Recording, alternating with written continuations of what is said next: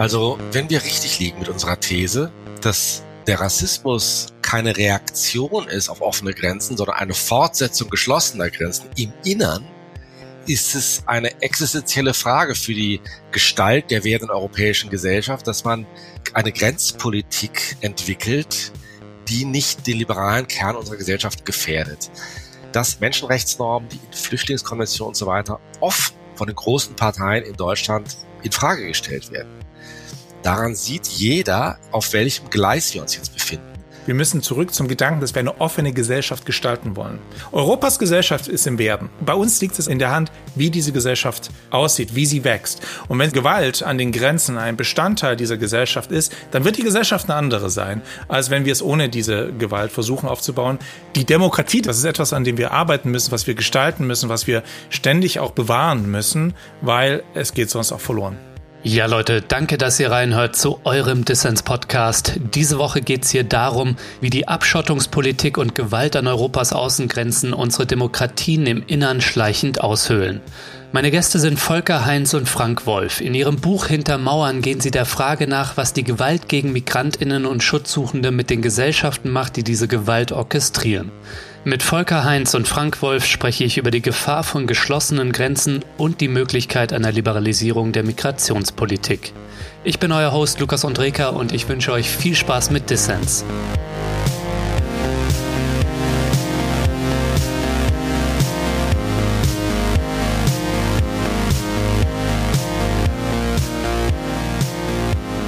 Herr Heinz, Herr Wolf, schön, dass Sie beim Dissens Podcast dabei sind. Herzlich willkommen. Hallo. Hallo. Hallo. Ja, wir wollen gemeinsam darüber sprechen, wie die Gewalt an Europas Außengrenzen nicht nur Schutzsuchende und Migrantinnen bedroht, sondern auch die Rechte und Freiheiten von uns, in deren Namen ja immer neue Mauern hochgezogen werden. Sie schreiben beide in ihrem Buch darüber, wie das Abschottungsregime der EU und das Paradigma der Migrationsabwehr auch nach innen ausgreift und die Werte zu untergraben droht, die sie angeblich schützen sollen. Herr Heinz, welche Gefahr bergen denn geschlossene Grenzen für das Innenleben unserer Demokratien? Also zunächst einmal ähm, gibt es ja eine umfangreiche Literatur über die Toten und Verletzten an den europäischen Grenzen, auch an anderen Grenzen. Die Internationale Organisation für Migration zählt seit 2014 52.000 Tote allein. Und das ist nur die Spitze des Eisbergs. Das führen wir ein bisschen aus, auch an Einzelfällen. Das heißt, es ist eine enorme äh, Gewalt, die ausgeübt wird. Das ist gut dokumentiert. Und eine herkömmliche Vorstellung ist, dass diese Gewalt eben sozusagen nach außen wirkt. Leute, die von außen nach Europa wollen oder die Vereinigten Staaten oder in andere Länder erleiden diese Gewalt. Und wir wollen diese Perspektive in diesem Buch umdrehen, nicht völlig umdrehen, aber wir wollen sagen, es hat außerdem auch Rückwirkungen auf die Gesellschaft selbst, die diese Gewalt ja hm organisieren muss. Es müssen äh, die entsprechenden Gewaltspezialisten ausgebildet werden. Das Ganze muss finanziert werden. Es müssen parlamentarische Mehrheiten organisiert werden.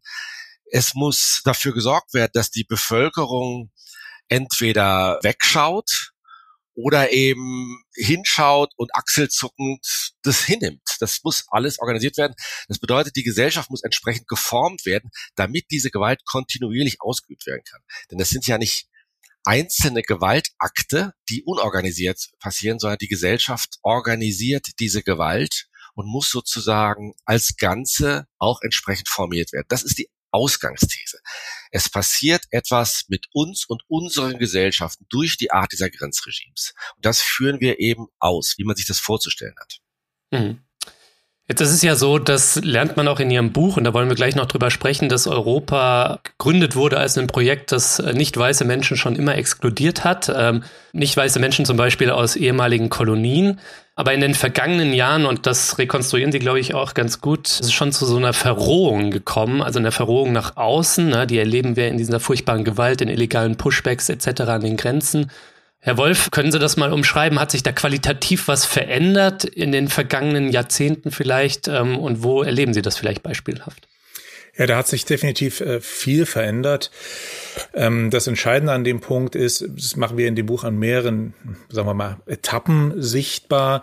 Äh, in dem Gründungskonzept Europas, was eben schon sehr stark auf ein weißes Projekt äh, aus ist und das auch aushandelt. Da können wir wahrscheinlich später noch genauer drauf eingehen. Und was im anderen Schritt ganz wichtig eben sich ein Öffnungsprojekt, ein Grenzöffnungsprojekt verschrieben hat mit dem Schengen-Raum. Das ist ja eine ganz spezifische Grenzpolitik, die eine Friedenspolitik war. Das das war eine Idee weg von Grenzen als Absicherung gegenüber den feindlichen Staat auf der anderen Seite, sondern Versöhnung, Verständigung durch das Senken von allen möglichen Grenzen, wirtschaftlich, privat, ähm, in Reisen und so weiter. Und in dem Prozess kann man beobachten, dass durch, im Schengen-Prozess selbst eigentlich die Idee einer Außengrenze entstand und dann sich immer weiter verfestigte.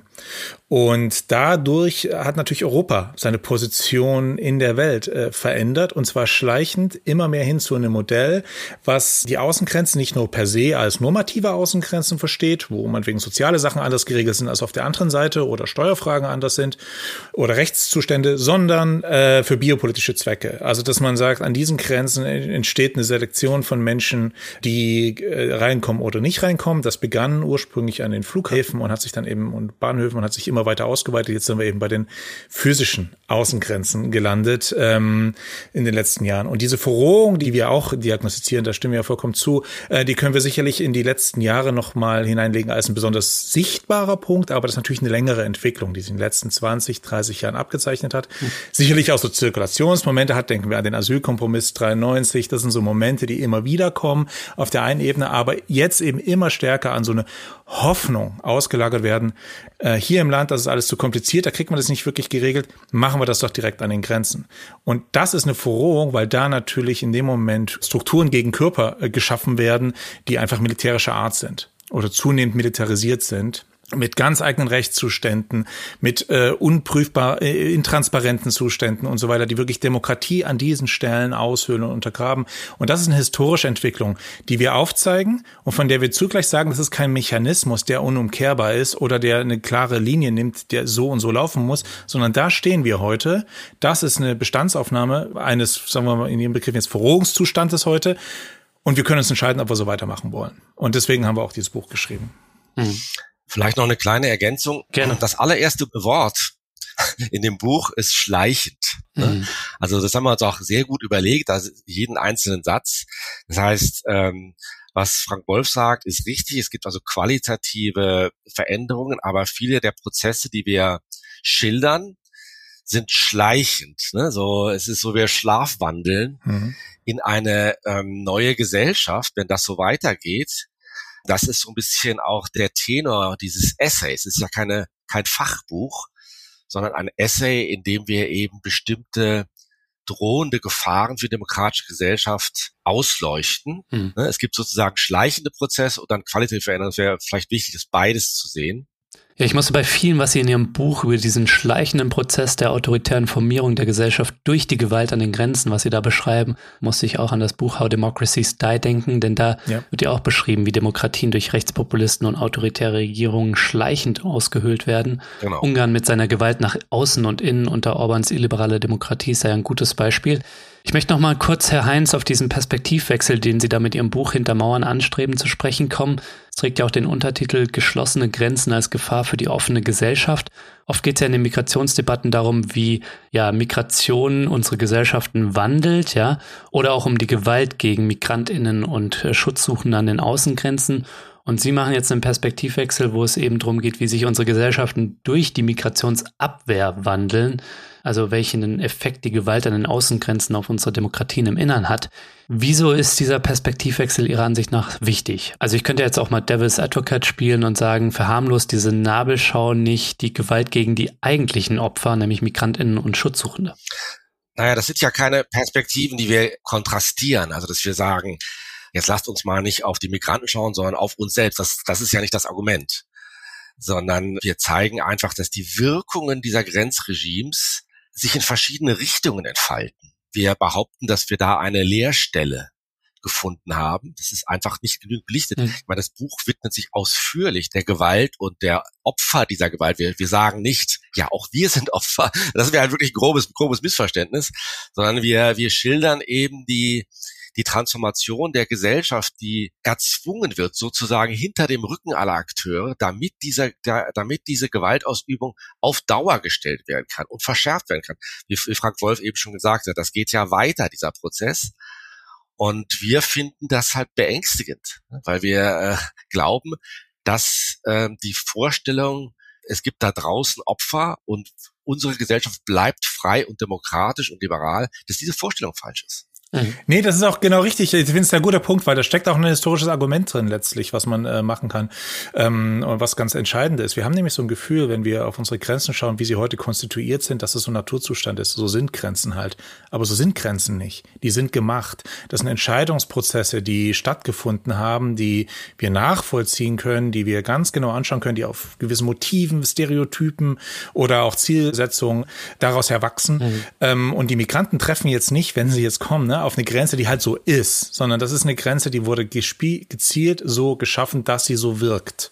Über diesen Prozess sprechen wir, weil das betrifft dann ja uns, weil wir sind ja Teil dieser Gesellschaft, die auf diese Grenzen dann Hoffnung projiziert oder Ordnung sich von diesen Grenzen erwünscht, was wiederum wir sagen, ja, das ist eine Ordnung, die fällt dann auf uns zurück, wenn wir die an dieser Stelle so bauen. Vielleicht noch zur Ergänzung dazu. Wir zeigen ja auch in dem Buch, dass selbst die Begriffe, die wir heute ganz selbstverständlich verwenden, also als Journalisten und Wissenschaftler und auch als Bürgerinnen und Bürger, wie zum Beispiel der Begriff der irregulären Migration, ganz zu schweigen von der illegalen Migration, sind relativ neu.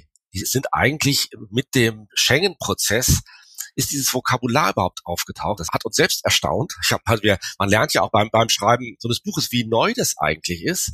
Lange Zeit wurde in Europa, wenn es um Gefahrenabwehr an den Außengrenzen, wenn das das Thema war, hat man von Waffenhandel, Drogenhandel, Terrorismus, solche Dinge.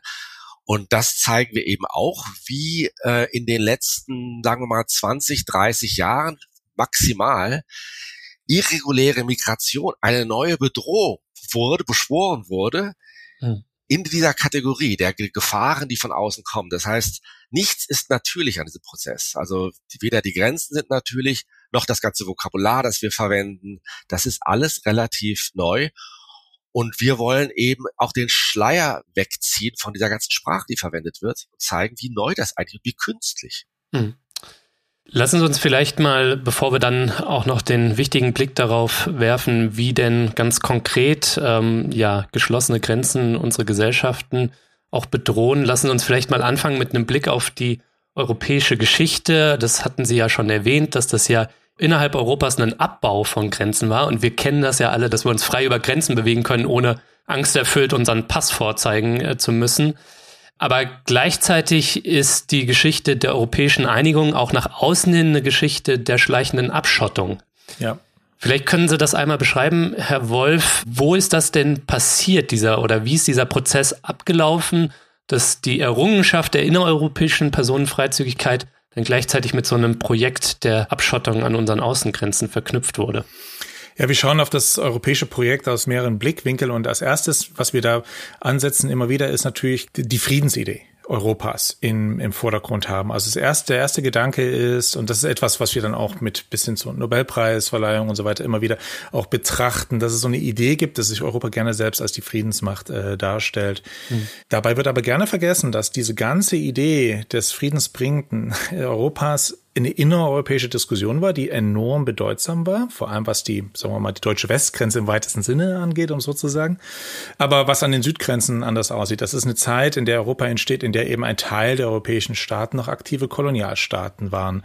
Ähm, und das geht in die DNA, würden wir sagen, sozusagen der DNA Europas mit ein äh, und prägt die ersten Diskussionen zum Beispiel darüber, was man sich unter Europa vorstellen kann. Ein wichtiger Fall hierfür ist Algerien. Die Frage, inwieweit Algerien Algerien, also das damals das Departement Algerien, als Teil des französischen Nationalstaats eigentlich Teil Europas ist. Wenn Deutschland und Frankreich teilen Benelux Europa als politische Union oder gründen, als wirtschaftliche Union und dann politisch. Mhm. Geht es darum, was heißt das für die Menschen, die da leben? Und diese Schlussfolgerung, die dann eben, eben durch viele Diskussionen hin und her gezogen wird und nie richtig gelöst wird, ist letztlich, ja, einige Algerier schon, aber auf jeden Fall nicht die Muslime um es kurz zu sagen, ja. Ähm, und das ist so eine Schlussfolgerung, das betrifft dann direkt Biopolitik, Reisefreiheit, Arbeitsrechte und so weiter in Europa, die eben für eine gewisse große Menschengruppe, die in Europa in einem Teil, also ne, das ähm, eurer Frick, diese Idee Frankreichs als Europa eigentlich so dazugehört und aus dem deutschen oder ähm, eher so mitteleuropäischen, zentraleuropäischen Perspektive eben nicht dazugehört. Die Interessen sind aber jeweils in ihrer Art äh, sehr schwierig auf dieser Stelle, weil Frankreich möchte natürlich aus kolonialen Gründen Algerien nach Europa äh, hinein definieren und die anderen europäischen Staaten argumentieren aus xenophoben Gründen Algerien aus Europa hinaus. Und das Ganze bricht auch mit einer, sagen wir mal, einer größeren Raumordnung, die auch in dieser Zeit, von, dann genau in dieser Zeit von Brodell und so beschrieben wird als der Mittelmeerraum, eine Kulturzusammenhang und so weiter. Da wird also Europa erfunden und diese Sachen tragen sich fort. Das ist so eine erste Ebene, auf der wir sprechen, sagen, das ist eigentlich eine Idee, die so einem reinen Friedensmodell widerspricht. Ja, da sind Gewaltansätze schon ganz klar mit drin verbogen. Wir haben über Schengen äh, schon gesprochen. Das setzt sich äh, dann fort. Und wir sehen das eben dann auch in, in heutigen Äußerungen, die immer wieder auf diesen alten kolonialen Grenzen aufbauen, diese kolonialen Grenzen immer wieder neu mobilisieren, ähm, sodass dieses koloniale Erbe einfach tatsächlich bis heute eben im öffentlichen Erinnerungsraum weitgehend vergessen, aber sehr prägend für die Struktur dessen ist, was wir als Europa wahrnehmen. Hm. Ja, ich fand das spannend, in Ihrem Buch zu lesen und das war mir noch gar nicht so bewusst, dass äh, vor dem europäischen Einigungsprozess es für Menschen aus äh, französischen Kolonien und die ganze Komponente Unabhängigkeitskampf in Algerien, ähm, das ist nochmal ein eigenes Thema, aber dass es für die einfacher war, nach Frankreich zu reisen, als dann nach der europäischen Einigung. Ja, vielleicht sollte man nicht sagen nach der europäischen Einigung, aber so mit den 60er, 70er Jahren, es wird sozusagen, wird sozusagen immer schwieriger mit der Vereinheitlichung der Visaregeln. Ne? Mhm. Ne? Also es war sehr wohl so, ganz am Anfang zur Zeit der römischen Verträge und auch danach, dass Menschen aus dem Senegal oder Mali, das sind immer so die Beispiele, das kann man auch zeigen an Zahlen, dass die relativ leicht äh, nach äh, Frankreich konnten. Wir haben auch das nur so angetippt. Also es, dasselbe, etwas ähnliches kann man für Portugal zeigen, wo so, die haben sogar in der Verfassung stehen, die besonderen ähm, Beziehungen und den äh, regelmäßigen Austausch mit den ehemaligen portugiesischsprachigen Kolonien in äh, Afrika und in dem Prozess des Schengen-Abkommens, also in den Verhandlungen und in dem, mit dem Durchführungsabkommen und so sind all diese Sachen, da gab es auch dann Verfassungsdebatten in solchen Ländern, im Prinzip einige gesagt haben, wir heben hier unsere eigene Verfassung aus. Hm. Denn wir, wir können also Mosambikaner und Angolaner werden es ab jetzt sehr viel schwieriger haben, weil sie einheitlichen europäischen Regeln unterworfen werden. Ne? Diese Länder konnten nicht mehr diese Sonderbeziehung. Ich meine, es ist nicht so, dass wir jetzt hier Partei ergreifen, dass wir sagen, ja, also wir finden, äh, auch das kann man natürlich kritisieren. Diese besonderen Beziehungen, die waren auch nicht jetzt äh, immer auf Augenhöhe, ist schon klar. Aber wir, wir schildern eben diesen Prozess mit der Vereinheitlichung des, des Visa-Regimes, des Grenz, einer, der Entstehung einer Außengrenze und der Idee, dass es eben irreguläre Migration gibt. Ne? Die Visa-Bestimmungen wurden verschärft und alle, die da eben kein Visum hatten und versucht haben reinzukommen, eben bis heute, galten dann eben als irregulär. Eine völlig neue Sprache, die da entstand. Hm. Und vielleicht noch eine Ebene, die dazukommt, das ist natürlich auch die Zeit des Kalten Kriegs, was wir da nicht vergessen dürfen, die eine ganz spezifische, unser Buch heißt Hintermauern, ähm, eine spezifische Konnotation von dem beinhaltet, was Mauer bedeutet. The Iron Curtain, ja, die Berliner Mauer, die deutsche Grenze, die, ja, die Mauer durch Europa. Da gab es auch ein Verständnis gleichzeitig, was eben auch den europäischen Öffnungsprozess äh, betrifft dann, dass Mauern letztlich ein Ausdruck gescheiterter Staatlichkeit sind. Also hier funktionieren die Staaten nicht mehr, die können ihre Leute gar nicht bei sich halten, die können untereinander ihre Sachen nicht auf ziviler, also zivilrechtlich oder gesellschaftsrechtlich oder wie auch immer organisieren. Sie brauchen letztlich diesen Gewaltmonopol an den Grenzen, um etwas zu kontrollieren. Und in dem Moment, in dem der Kalte Krieg endet, sehr schnell beginnt dieses Denkmuster der Mauer sich äh, quasi auch auf Europa zu übertragen, und das sind ja nur zehn Jahre, dann haben wir das letztlich, ähm, dass es dann auf einmal die liberalen Staaten dieses Modell übernehmen. Clintons Prozess, späte 90er in Amerika. Mhm. Wir machen immer so ein Ping-Pong auch zwischen Europa und Amerika, um Europa besser zu verstehen. Das beginnt unter Clinton, der Prozess der Abschottung, der wirklich harten Abschottung. Die Grenze war vorher schon rassistisch aufgeladen in, äh, zwischen Amerika und Mexiko. Aber mit Clinton beginnt die physischen Abgrenzung auf eine vollkommen neue Ebene. Und ähm, das sind gerade ein paar Jahre, nachdem nachdem quasi die Mauer gefallen ist und es werden andere gebaut. Andere Motive, anderer Kontext. Aber diese Idee quasi, hier scheitert etwas, was wir nicht regeln können, weil wir eine Illusion aufsetzen. Ich glaube, das trägt sich fort. Und das ist etwas, ähm, was sich eben jetzt in dieser neuen Mauern-Idee auch ausdrückt. Mhm. Vielleicht können wir einmal einen Blick auf die Funktion der Außengrenzen und der Mauern schauen, denn die sind ja nicht einfach dicht, ja. Da befinden sich ja kleine Türen drin, äh, in denen das Migrationsmanagement wirkt, ja. Mhm. Also sie funktionieren ja eher durch eine Regulierung von Durchlässigkeit bestimmter Bevölkerungsgruppen, wie Sie das auch in Ihrem Buch umschreiben, was Sie, Herr Wolf, dann vorhin auch als biopolitische Grenze bezeichnet haben. Was waren da denn in der Geschichte und sind auch in der Gegenwart die entscheidenden Kriterien, die da über die Durchlässigkeit für Schutzsuchende oder Migrantinnen entscheiden? Ja, die, die Durchlässigkeit an den Grenzen, das ist ja das Interessante, die wird ja auf mehreren Ebenen geregelt, natürlich an vielen Punkten erstmal nationalstaatlich. Also ein Großteil der, das ist auch das, das quasi große babylonische Gewirr, äh, was Europa ja an dieser Stelle auch ausmacht. Also die Migrationsregulation selbst obliegt jetzt erst einmal den Nationalstaaten. Was gemeinschaftlich geregelt ist, ist das Schengen-Regime. Also wer bekommt ein Schengen-Visum. Aber sowas wie jetzt zum Beispiel wie Arbeitspolitik gestaltet wird, wer tatsächlich erwünscht ist, das können die Nationalstaaten selbst regeln im Rahmen der entscheidenden europäischen, sehr weiten, letztlich sehr viel Spielraum verleihenden Regeln, die im Schengen-Regime ähm, gefasst sind. Das, also das ist sehr unterschiedlich und damit ist es unseres Erachtens eben auch gestaltbar. Und zwar in verschiedene Richtungen. Wieder ein ganz wichtiger Punkt. Da finden Entscheidungen statt, was sein darf, was nicht sein darf an Arbeitsmigration oder nur an Flucht. Was man aber sehen kann als eine Entwicklung ist, dass in dem Moment, in dem Europa sich intern einigte und der Schengen-Prozess eintrat, eigentlich alle Staaten mehr oder weniger in diesem Prozess waren, andere Wege als Flucht nach Europa abzuschaffen. Also selbst wenn sie vorher auch nicht so riesengroß waren, aber es gab eben nicht nur Reste der alten Anwerbeverträge, sondern tatsächlich viele flexible Ebenen von, andersartiger legaler Einwanderung, die sogenannten Legal Pathways, ja, und die werden eben in diesem Prozess der europäischen Einigung und im Schengen-Prozess und der, dem Hochziehen der Außengrenzen eigentlich in allen Staaten mehr oder weniger auf Flucht reduziert. Und deswegen sitzen wir heute da und reden so viel über Flucht und tun oft so, als ob das eine synonyme Sache ist ist natürlich alles ein Bestandteil einer globalen Mobilität und Migration, aber Flucht ist eben spezifischer Rechtszustand, der nicht alle Migration abbildet und umgedreht. Und das ist ein Problem, in was man sich natürlich in Europa auch hineinmanövriert hat, wo man meines Erachtens mit politischen Entscheidungen auch wieder rauskommen könnte. Mhm. Vielleicht noch ganz kurz, in dem gesamten Prozess der europäischen Einigung waren natürlich bestimmte internationale Normen standen nie in Frage das ist erst ganz neu, dass man jetzt, also wie Jens Spahn ja. neulich, der auch offen sagt, die Genfer Flüchtlingskonvention muss zusammengestrichen werden. Mhm. An das Asylrecht im deutschen Grundgesetz traut sich niemand so richtig dran, aber das ist auch ganz neu, dass Leute aus der stärksten, also liberal-konservativen Partei offen sagen, die Genfer Flüchtlingskonvention kann unmöglich in dieser Form weiterhin geachtet werden. Das war bis vor einigen Jahren, war das halt äh, in Ungarn so der Tenor und da ver verschiebt sich eben auch etwas, dass bestimmte Normen jetzt nicht mehr unantastbar sind. Mhm. Ne, lange Zeit äh, war ja auch die Politik der Kritikerinnen und Kritiker immer so, dass man gesagt hat, wir kritisieren die Wirklichkeit im Lichte dieser Normen, die wir doch alle teilen. Ja, aber jetzt heißt es eben umso schlimmer für die Normen, wenn sie die Verhältnisse eben nicht äh, verändern können. Und das ist eben etwas, was uns auch beunruhigt, dass äh, wir nicht mehr über äh, unbestreitbar geteilte Normen verfügen in, äh, sagen wir mal, in, in Deutschland oder in Europa und die Normen eben selbst ins Wanken geraten. Mhm. Und zwar mit Bezug worauf? Auf, das ist dann die Sprache, europäische Werte. Genau. Das ist etwas, was, was wir beobachten.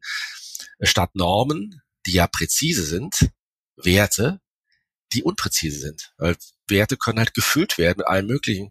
Wir zitieren die Giorgia Meloni in Italien, die auch sagt, die fundamentalen Werte Europas müssen geschützt werden. Ja, da ist sozusagen die Willkür, dann da gibt es keine Grenzen mehr, sozusagen, um das Bild zu gebrauchen, wenn diese Sprache verwendet wird, wo man alles mit rechtfertigen kann. Mhm. Ja, da wird dieses europäische Versprechen, Menschenrechte zu achten, ausgehöhlt. Und es sind ja nicht nur die Postfaschisten wie Meloni, die daran arbeiten, sondern auch Liberale und Konservative. Ich möchte gleich noch auf diese spezielle liberale Rechtfertigung von immer neuen Mauern zu sprechen kommen. Aber zuvor vielleicht nochmal kurz zur Funktion der EU-Außengrenzen, wen sie durchlassen und wen nicht. Herr Wolf, welche Rolle spielt da denn Rassismus in der Regulierung der Durchlässigkeit? Wir haben ja mit dem Krieg Russlands gegen die Ukraine erlebt, dass das Boot dann plötzlich nicht voll ist UkrainerInnen ist zumindest am Anfang eine große Hilfsbereitschaft zuteil geworden, aber für Nicht-Weiße und Leute aus mehrheitlich muslimischen Ländern gilt das nicht. Da gibt es also ganz klar rassistische Unterscheidungen in solche Schutzsuchende, die eher ins Bild des weißen Europas passen und Schutzsuchende zweiter Klasse. Und auch in der Arbeitsmigration gibt es ja zum Beispiel Assoziierungsabkommen mit Moldau oder der Ukraine und mit Ländern auf der anderen Seite des Mittelmeers aber nicht. Also welche Rolle spielen Rassismus dabei, wem wir die Türen öffnen und wem nicht? Ja, ich glaube, das ist ganz entscheidend ähm, für dieses Selbstverständnis von Europa. Also wie weit möchte es sich denn definieren, wie weit möchte es sich sehen ähm, und was zieht es da noch mit hinein, auch in diesen erweiterten europäischen Bereich, der jetzt noch nicht in die politische Einigung eingebunden ist.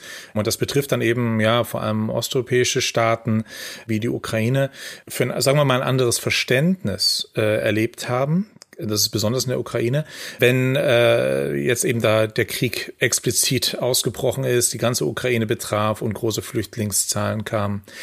Sie haben es aber selbst schon eingeschränkt. Das ist dann auch begrenzt, weil in dem Moment, in dem es dann wirklich zur Sozialpolitik wird, ist das auch nicht so einfach. Da geht es dann tatsächlich einfach um allgemein Migration. Aber ganz wichtig äh, an der Stelle ist schon, dass in Europa in diesen Regeln man eindeutig beobachten kann, dass es eine Bevorzugung von Menschen gibt, die als weiß kodiert sind. Ähm, das betrifft aber auch ganz viele andere Regeln und die nicht muslimisch sind. Das sind zwei ganz wichtige äh, Aspekte. Das war sicherlich auch ein Punkt zum Beispiel, als es dann in Jugoslawienkrieg ging, äh, weil da kamen eben auch viele Muslime mit. Das kann man auch im Subtext sehen, auch in den Bildern, die damals äh, produziert wurden über Migration stand das dann übermäßig im Vordergrund, vor allem mit Kopftuch und so. Also das ist quasi immer wieder auch ein Modus des Otherings, wo man eben auch äh, letztlich implizit dadurch immer wieder auch mitträgt, der Islam sei kein Bestandteil Europas und da werden also ganz viele Stereotype, was dann vielleicht diese meloninschen Grundwerte Europas sind, mhm. reproduziert als das, was Europa ausmache. Aber ähm, da haben wir eigentlich eine ganz anders konstituierte Gesellschaft. Also das ist zum einen der Fall. Also es ist natürlich ein Rassismus, der durch die koloniale Vergangenheit, durch spezifische Wahrnehmungen ähm, von Schwarz oder von nicht weiß und weiß äh, in Europa ist, aber der wiederum eben auch verschiedene Abstufungen hat. Da schreiben wir auch dann drüber ähm, in der europäischen Geschichte, wo wir eben nicht einfach mit so einem Schwarz-Weiß-Modell von Rassismus ankommen können, sondern wir müssen viel, äh, viel ja, genauer hinschauen, es komplexer erkennen, weil der europäische Rassismus eben ganz stark nicht auf diesen primären Hautfarbenunterschieden aufsetzt, sondern auf ganz anderen Merkmalen. Das geht bis ins 19. Jahrhundert und die Rassentheorien des 19. Jahrhunderts, die sich in erster Linie ja vom slawischen Menschen, in Anführungszeichen, abgrenzen wollte. Und das setzt sich in verschiedenen Ebenen in der europäischen Migrationsregulation eben fort. Hm. Vielleicht können wir einmal auf die Legitimierung geschlossener Grenzen schauen, äh, speziell mit Blick auf das, was man ja liberales Grenzregime nennen muss, weil ja auch die Liberalen, also die Mitteparteien, Mauern bauen.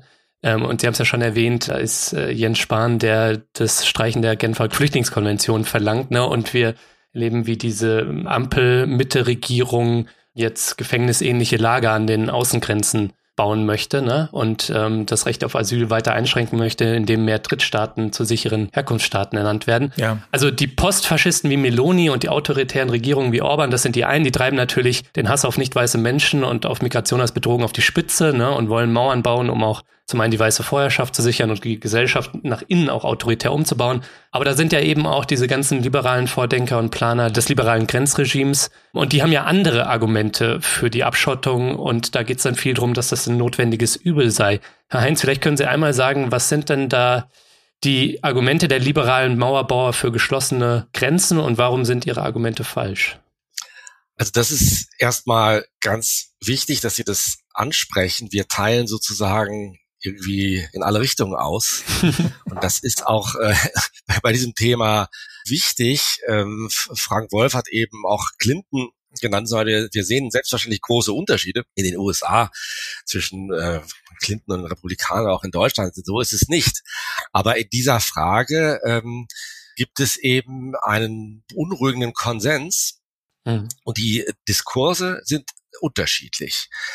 Also das, das liberale Argument, das bis hin in die New York Times kann man das lesen und auch meinetwegen der Süddeutschen Zeitung, dass eben Grenzen befestigt und äh, teilweise geschlossen werden müssen und reguliert und es muss ein Containment geben. Das lesen wir jeden Tag in der Zeitung und sprechen wir eben von diesem Narrativ der schmutzigen Hände. Ne? Irgendeiner muss es halt machen Denn ein Argument ist, wenn wir es nicht machen, dann wird die Rechte immer stärker, die es dann macht. Also machen wir es lieber selber, um das Schlimmste zu verhindern. Also das ist so ein bisschen der Diskurs. Hm. Und das ist für uns exemplarisch für ein problematisches Argument, weil das eben davon ausgeht, diese Idee der schmutzigen Hände, dass, dass sozusagen man die Gewalt an den Grenzen halten kann. Dass wir diese Grenzen bauen und befestigen und diese Gewalt ausgeübt wird und das macht nichts mit uns. Das ist unser Punkt. Das glauben wir eben nicht. Das heißt, wir würden uns auch mit Liberalen immer in dieser, in dieser Weise anlegen. Das funktioniert nicht und das zeigen wir ja in verschiedenen Feldern. Hm. Äh, wenn man äh, daran festhält, an dieser Fiktion einer, einer Bedrohung durch Migration, an der Idee eines immer weiteren Ausbaus oder einer immer stärkeren Ermächtigung des Grenzschutzes und, so, und all diese Dinge, ne, die, äh, die Kriminalisierung der, der Seenotrettung und so weiter. Es läuft dann auch auf eine ähnliche Konstellation hinaus. Das heißt, die, die Gesellschaft, auf die wir uns zubewegen, an der bauen eben leider auch Liberale mit. Mhm. Und dann Konservative, die in diesem merkwürdigen ähm, Wechselspiel sich bewegen. Jeder möchte selber machen, die Bauern bauen, damit die anderen es nicht machen. Und die einen sagen, ja, ihr seid nicht konsequent genug, die anderen sagen, ja, wir machen es jetzt, damit ihr es nicht macht und so weiter. Ne? Das, das zeigen wir. Es ist wie so ein, wie so ein Tanz. Ne? Es gibt eigentlich einen Konsens, dass der europäische Raum gegen unerwünschte Migration geschützt werden muss, wobei dann unerwünscht natürlich auch unterschiedlich definiert wird. Und da wollen wir eben ein ganz großes Fragezeichen setzen. Ob es nicht eine Alternative gibt, eine dritte, einen dritten Pol sozusagen, jenseits der liberalen Mauerbauer und der offenen Rassisten. Hm. Zumal ähm, man an dieser Stelle ja auch sehen kann, die offenen Rassisten, sie stehen im Raum und sie gewinnen an Macht, sie gewinnen an Zuspruch trotz der immer stärkeren Aufladung des liberalen Diskurs mit solchen Sicherungsmotiven. Mhm. Das ist jetzt erstmal, ne, das passt nicht ganz zusammen, wenn gleichzeitig sagt, wir machen das dann selber. Das liegt nämlich daran, letztlich, dass es hinter dieser Idee, äh, auch der liberalen Idee, der, hm, wir schaffen jetzt ganz menschenrechtskonforme Aufnahmezentren, äh, an den Außengrenzen Europas, dass da in diesem Diskurs eine Illusion liegt, eine Steuerungsillusion, Migration so steuern zu können, wie hier ein paar Dämme, da ein paar Dämme und dann fließt das Wasser eben in die andere Richtung. So funktioniert das eben mit Migration nicht, weil menschliche Kreativität, soziale Dynamiken, Netzwerke und so weiter alles eine Rolle spielt. Das ist weit erforscht. Da haben wir uns gar nicht wirklich reingewagt in dieses Feld. Das, da sitzen wir quasi mit unserer Migrationsforschung sowieso ständig drin. Das nehmen wir nur mit und sagen, da gibt's ganz viele andere ähm, äh, wichtige Stimmen. Was für uns wichtig ist an dieser Stelle ist zu sagen, dass sich dadurch die Idee des Liberalismus auch verändert. Dass sich der Liberalismus mit Ideen auflädt, die man zum Beispiel, Volker hat sich da sehr lange zum Beispiel mit Röpke beschäftigt, also die Ideen von alter wirtschaftsliberaler Ideenwelten wieder aufnimmt, die ganz klar unterscheiden will in Mobilität für Kapital und das soll frei sein, aber nicht Mobilität für Personen, weil das sollte nicht so frei sein. Also diese Unterscheidung wieder ganz anders aufnimmt äh, und wieder verstärkt und dann eben in Infrastrukturen an den Grenzen überträgt und dadurch wirklich offene Zonen von Gewalt schafft. Hm. Ich spitze es nochmal zu. Gerne. Wir kritisieren die Liberalen, sage ich mal so, für die Behauptung, der Rassismus sei eine Reaktion auf offene Grenzen. Das können Sie überall lesen. Ja. Mhm. Die Zuwanderung ist ungesteuert und es kommen immer mehr. Und dadurch entsteht in der Gesellschaft Rassismus und das können wir doch nicht wollen. Also müssen wir die Grenzen schließen. Hm. Das ist ein in den USA und in Europa weit verbreitetes, lagerübergreifendes Modell, was in unseren Augen offensichtlich falsch ist. Genau. Denn das müsste ja im Umkehrschluss heißen, dass die Schließung der Grenzen und die Befestigung der Grenzen zu liberaleren Gesellschaften führt. Das ist sozusagen der Kern, also einer der Kerne des ganzen Buches. Und das kann man ja an Ungarn äh, ganz gut sehen, dass das ja nun offensichtlich nicht klappt. Mhm. Und dann Trumps Amerika und so weiter. Das heißt, äh, bleiben wir bei Ungarn oder auch Bulgarien, solche Länder, wo eigentlich die Anerkennungsquote von Flüchtlingen ist minimal. Es gibt ganz wenig Zuwanderung. Es gibt im Gegenteil in Bulgarien ist nur eine wahnsinnige Abwanderung. Ja, aber es sind keine besonders liberalen Gesellschaften, Ungarn schon mal gar nicht. Sondern äh, der Rassismus ist, ist unserer Auffassung nach eine Fortsetzung geschlossener Grenzen im Innern der Gesellschaft. Mhm. Das, äh, so kann man es vielleicht nochmal zugespitzt sagen. Die geschlossenen Grenzen vermehren den Rassismus wer die Mehrheit behauptet, sage ich mal, der Meinungsmacher auch, dass es umgekehrt sei. Es kommen immer mehr Leute und dann werden die Leute zu Rassisten. Das ist falsch. Ja. Jedenfalls ist das unsere allgemeine Aussage. Da kann man natürlich noch im Detail weiter diskutieren, wie, wie sich das in einzelnen Kommunen darstellt. Also es wäre natürlich absurd zu sagen, dass es nicht Kommunen gibt, die hier und da auch mal äh, logistische Probleme hätten. Ne? Aber der Rassismus, der resultiert nicht aus der Zuwanderung. Ja, jeder Mauerstein, über den nachgedacht wird oder der real gebaut wird, das schafft mehr Rassismus, sei es von Liberalen oder man könnte ja jetzt auch sowas wie Linkskonservative, um ganze Wagenknecht-Fraktion auch erwähnen. Ne? Nur noch der Ergänzung halber, bevor wir dann tatsächlich drauf kommen, wie die Idee des Liberalismus sich verändert, wie unsere Demokratien auch konkret korrumpiert werden durch diese Migrationsabwehr. Da ist noch dieses moralisch-humanistische Argument, was man auch immer wieder zu hören oder zu lesen bekommt. Ne? Man möchte da die armen Migrantinnen und schutzsuchenden Flüchtlinge vor den bösen Schleusern äh, schützen. Herr Wolf, wie funktioniert denn dieses Argument und warum ist das falsch? Ja, auf der ersten Ebene liegt es natürlich auf der Hand, dass die Grenzstruktur als solche die Schleusung schafft.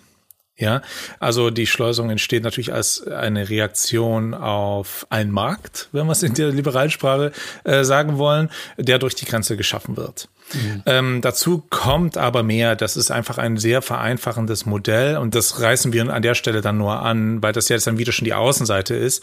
Aber wichtig an der Stelle ist, also das europäische System ist ja keines, was davon ausgeht, wirklich eine europäische Außengrenze als eine lineare Grenze zu betreiben, sondern Europa kreiert eine Grenze als einen tiefgreifenden Raum, der bis in die Subsahalzone hineingeht und der auf verschiedenen Ebenen Migration verunmöglichen soll. Mhm. Die Staaten Staaten immer mehr in die Verantwortung nimmt, Wirtschaftsförderung zum Beispiel von der spezifischen Grenzpolitik, Migrationspolitik abhängig zu machen, um damit auch zunehmend Staaten, eigentlich Staaten dazu zwängt, die eigene Bevölkerung nicht mehr rauszulassen.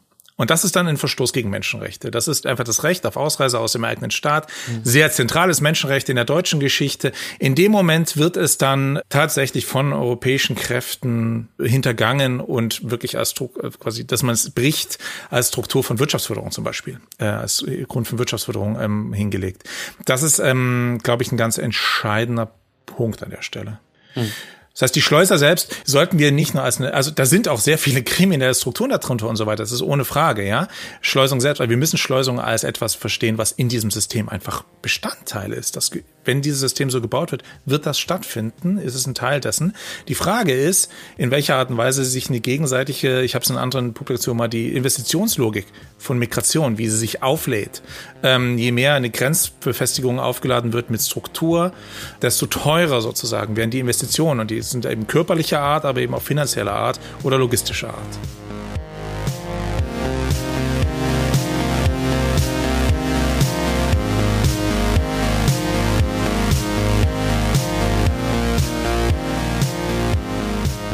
So Leute, ich möchte die kurze Pause hier nutzen, um den mehr als 1000 Menschen zu danken, die Dissens monatlich unterstützen. Jeder einzelnen Person von euch, allen treuen und allen neuen Fördermitgliedern möchte ich ein fettes Dankeschön rüberschicken. Denn mit eurem Beitrag macht ihr möglich, dass ich für alle Leute da draußen kostenlos, werbefrei und unabhängig senden kann. Und nicht nur das, ihr wisst ja, Distance ist jetzt auch Plattform für die Was tun Crew, also Inken und Valentin. Wir wollen versuchen, auch ihre Arbeit auf finanziell stabile Beine zu stellen. Ja, und dafür brauchen wir tatsächlich auch noch einige Fördermitglieder mehr für den Anfang gut 200. Solltest du also noch nicht dabei sein und sollten dir unsere Inhalte gefallen, dann mach doch jetzt mit. Du tust damit nicht nur etwas Gutes, nein, es winken auch Goodies als Fördermitglied und du hast jede Woche die Chance auf einen coolen Gewinn. Dieses Mal verlose ich das Buch von Volker Heinz und Frank Wolf Hinter Mauern geschlossene Grenzen als Gefahr für die offene Gesellschaft. Alle Infos dazu und wie du uns supporten kannst, gibt's natürlich in den Show Notes und auf dissenspodcast.de.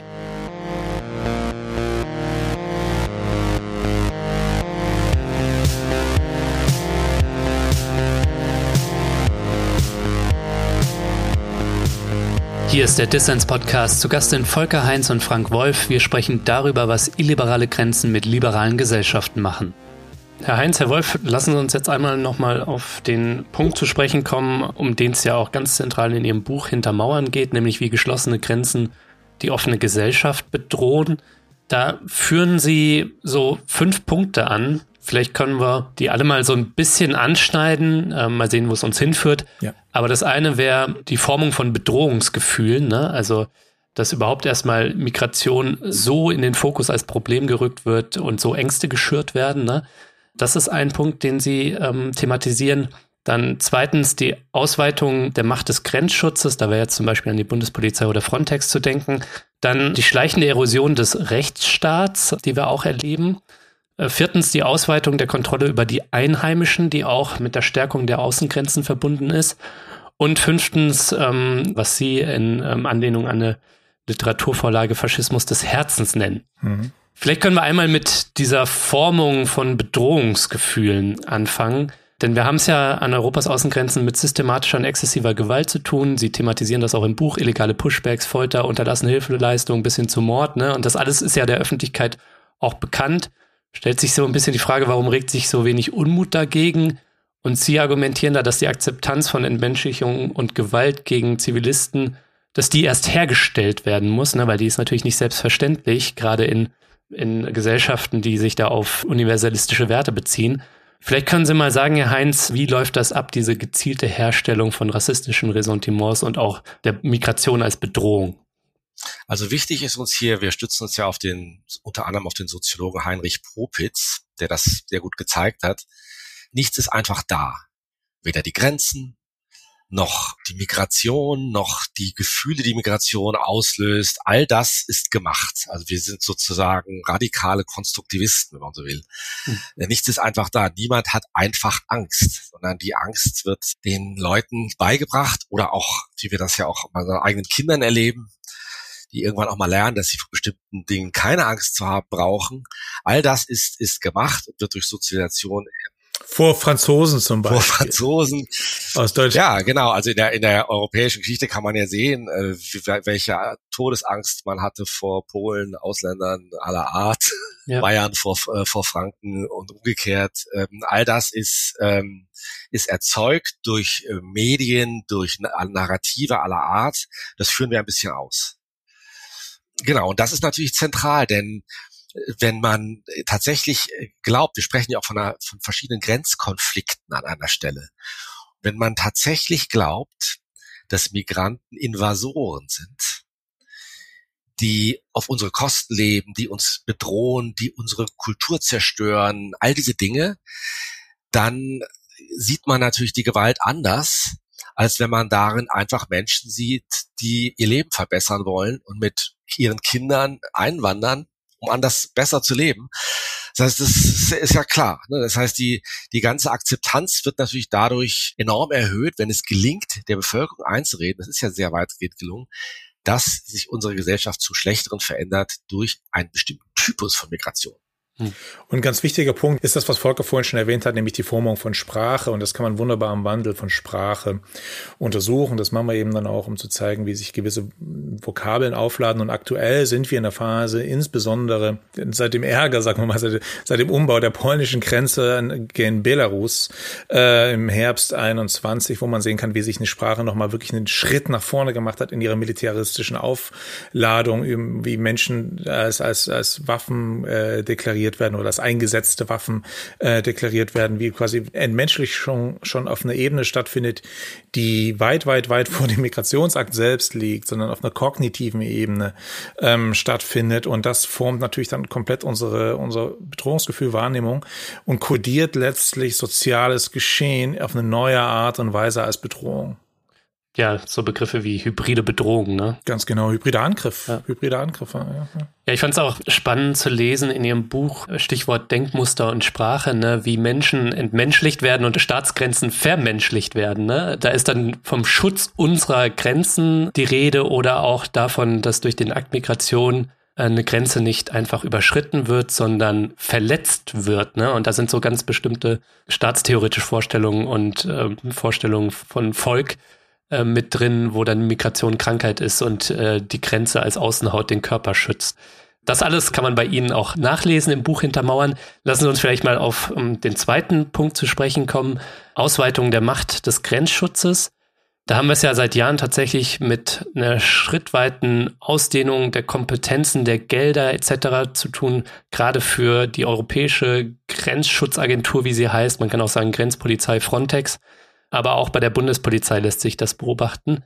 Herr Wolf, was sind da entscheidende Aspekte, die wir in den Blick nehmen müssen? Ja, so viele. Ähm, also wir sind, wie kann ich es kurz fassen? Ich glaube, ein ganz wichtiger Punkt ist, was Sie erwähnt haben. Erstens die Ausweitung von Budgets.